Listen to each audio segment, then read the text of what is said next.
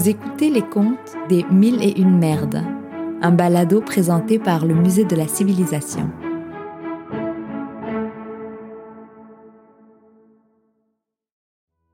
La princesse qui pétait terriblement par Anaïs Palmas. Il était une fois une princesse qui pétait terriblement.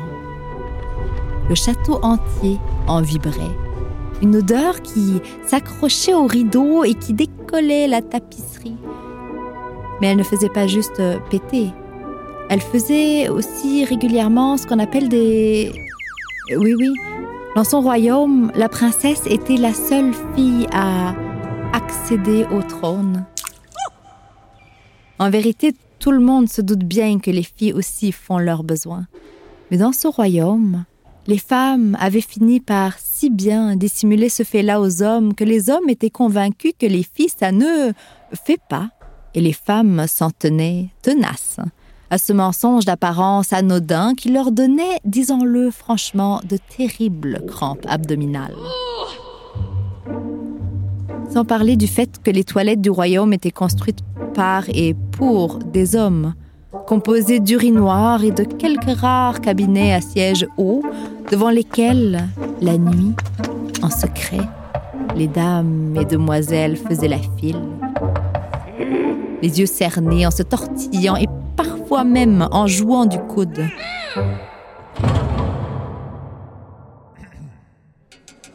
La princesse avait donc grandi avec l'idée qu'elle était là, seule, du royaume, à devoir gérer ses gaz et à se rendre au cabinet. Et le roi aussi, c'est ce qu'il pensait. Mais il aimait sa fille tendrement, déjection incluse. Et comme il était un roi tout de même progressiste, il assumait tout naturellement que sa fille lui succéderait un jour au pouvoir.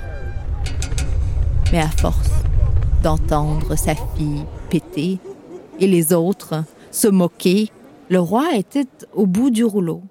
Il a donc fait, comme c'est souvent le cas dans les contes, un appel à tous. Quiconque arriverait à défaire sa fille de ses habitudes du bas l'épouserait. Bon, finalement, peut-être pas si progressiste le roi, mais la tradition des contes veut que la question soit posée et que la princesse soit épousée et que cela se fasse euh, dans cet ordre.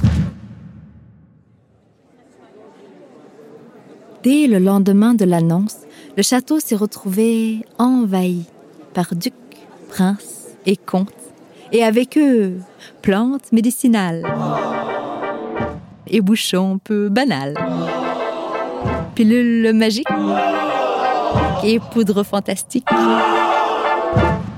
chassant les odeurs, excitant la pudeur. Et ça marchait. Avec chaque traitement, la princesse constipait un peu plus. En vérité, elle a bien failli y passer cette semaine-là. Aux prises avec des coliques de plus en plus terribles, elle ne faisait plus ni le numéro 1, ni le numéro 2, mais elle avait les intestins complètement noués. Elle a donc fini par euh, tous les renvoyer. Eux et leurs mictions barbares, leurs herbes mystiques et leurs suppositoires, elle a ordonné d'urgence à tous ces sujets masculins et féminins de faire leurs besoins.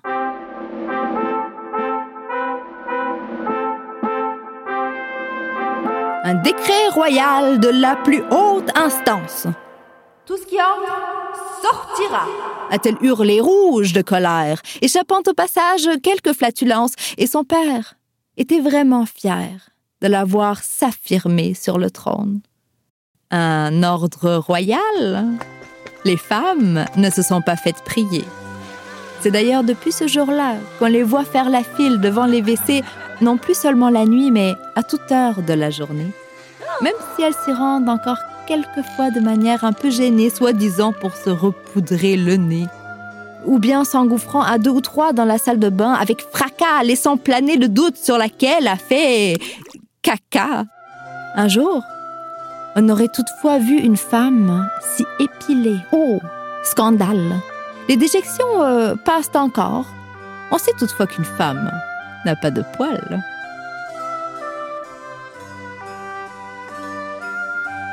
Ce conte a été créé dans le cadre de l'exposition Au Merde, présentée au Musée de la Civilisation. Une production de La puce à l'oreille, réalisée par Francis Thibault. Un texte écrit et interprété par Anaïs Palmas